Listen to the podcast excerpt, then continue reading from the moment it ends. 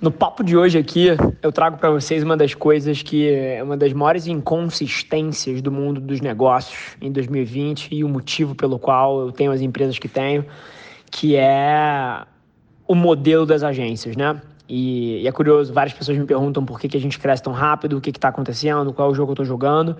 E basicamente é em cima das inconsistências do modelo que o mundo tem hoje em dia que a gente está operando e que a gente está captando oportunidades. E acho que nesse episódio vai ficar muito claro o que, que eu penso disso e, eventualmente, como é que isso pode ser uma oportunidade para você também. Depois me deixa saber no DM o que, que você achou. Beijo. Esse é o Nas Trincheiras. O mundo de agência é um dos mercados, dos maiores mercados do mundo.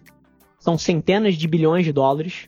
E é um dos mercados que ainda não foi disruptado e que ainda vive um modelo antiquado que destrói valor, que não prioriza a melhor alocação do investimento dos clientes que contratam as agências.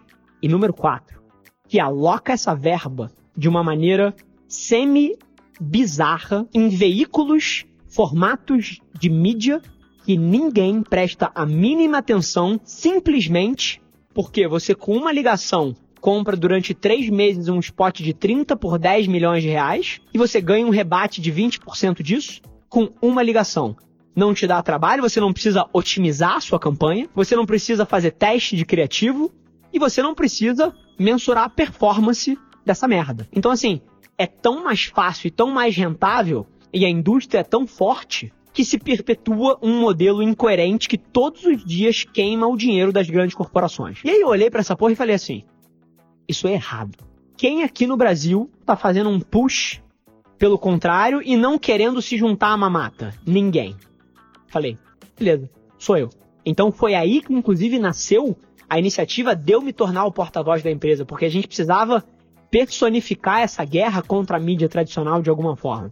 Então, essa foi a segunda coisa. Era o mercado onde eu vi mais mal servido possível. E mais, um mercado que tá satisfeito com a forma como as coisas acontecem e que não estava tentando mudar.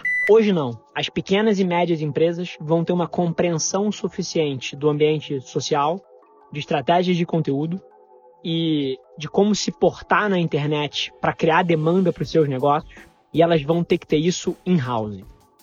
Em que sentido?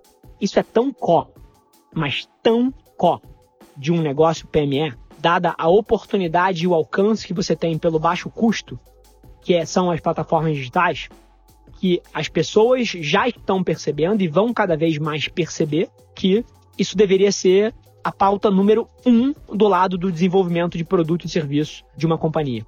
Não é só montar uma máquina de conteúdo, é a porra do CEO da empresa fazer stories e se comunicar o dia inteiro com os clientes, por exemplo, via close friends uma newsletter que ele escreve com as próprias mãos. E é claro que uma equipe de conteúdo e uma máquina de conteúdo por trás potencializa tudo isso. Só fiz esse ponto para mostrar que isso não é você contratar um estagiário para ver se ele faz alguma coisa. Isso é a prioridade número um da porra do seu negócio.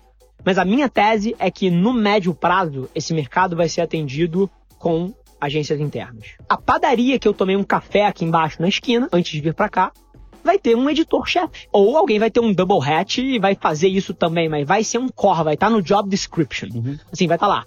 Descrição da vaga, você vai ser gerente da padaria, vai ter que controlar estoque, garantir alinhamento dos funcionários e produzir conteúdo diário. Vai estar tá lá. Quem não tem isso hoje em dia tá errado. Você quando vai investir pesado, você como empresário, cabeça de executivo, você vai investir pesado numa iniciativa. Você não quer validação das hipóteses? Você não quer eliminar a, o máximo possível de incertezas daquilo antes de pisar com o pé embaixo? Cara, a cabeça de campanha é o oposto. É o oposto. Você tá pegando um caminhão de dinheiro, colocando numa coisa não testada e provavelmente pensando ela meses antes da data que ela vai ocorrer. Essa cultura de internet já é muito tangível pra gente. E a gente já sabe o quanto isso move ponteiro, o quanto isso forma opinião.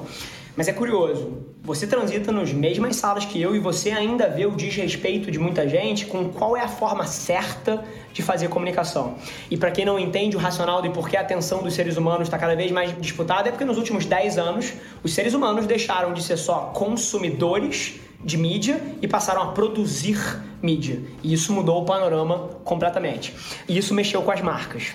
Só que tem muita gente que ainda tem como default uma comunicação que interrompe ou uma comunicação egoísta, tipo assim, pô, se eu comprei esse slot aqui, se eu tô botando a mensagem para fora, eu quero falar do meu produto.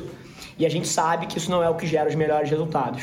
E aí a gente entra num outro assunto, que é os incentivos corporativos para tomada de Isso é risco. É, é, essa é fantástica, porque assim, a quantidade de vezes que eu vi o brilho no olho de um executivo, isso é foda, isso até dói para um empreendedor, isso dói falar, mas que eu vi o brilho no olho de um executivo que é um intraempreendedor na sua companhia, com algum projeto, mas ele tava entre alocar a mídia nessa iniciativa que ele tá conectado e que ele acredita, claro. mas que se der errado ele vai ser julgado. Enquanto se ele perpetuar o status quo, ele tá garantido e o bônus dele está garantido, e, e, a ascensão dele está garantido, e o sponsor dele na companhia vai dar o tapinha no ombro e falar: é, você perdeu 3% de share aqui porque o mercado estava mal mesmo. É isso aí. É, você é não aí. tinha controle. É isso aí. E, é. cara, isso me dá uma dor no coração. O que a gente está falando aqui de experiências que não interrompem o consumidor é removendo fricção da ponta. O que a gente está falando aqui de você criar experiências de ponta a ponta, pô, que conhecem mais o consumidor e por isso ofertam coisas mais cirurgicamente, é remover fricção.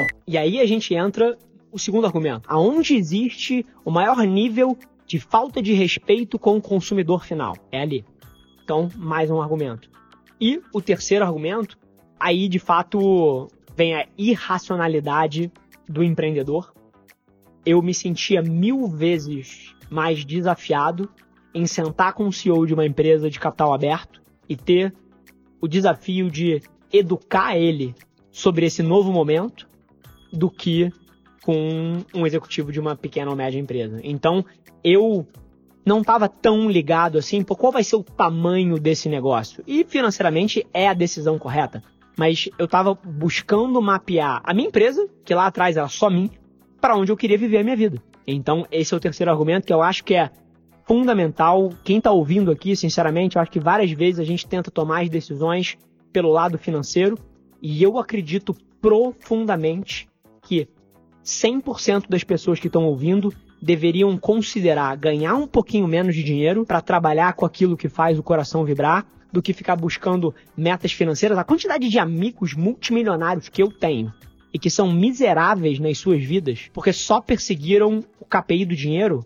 é enorme.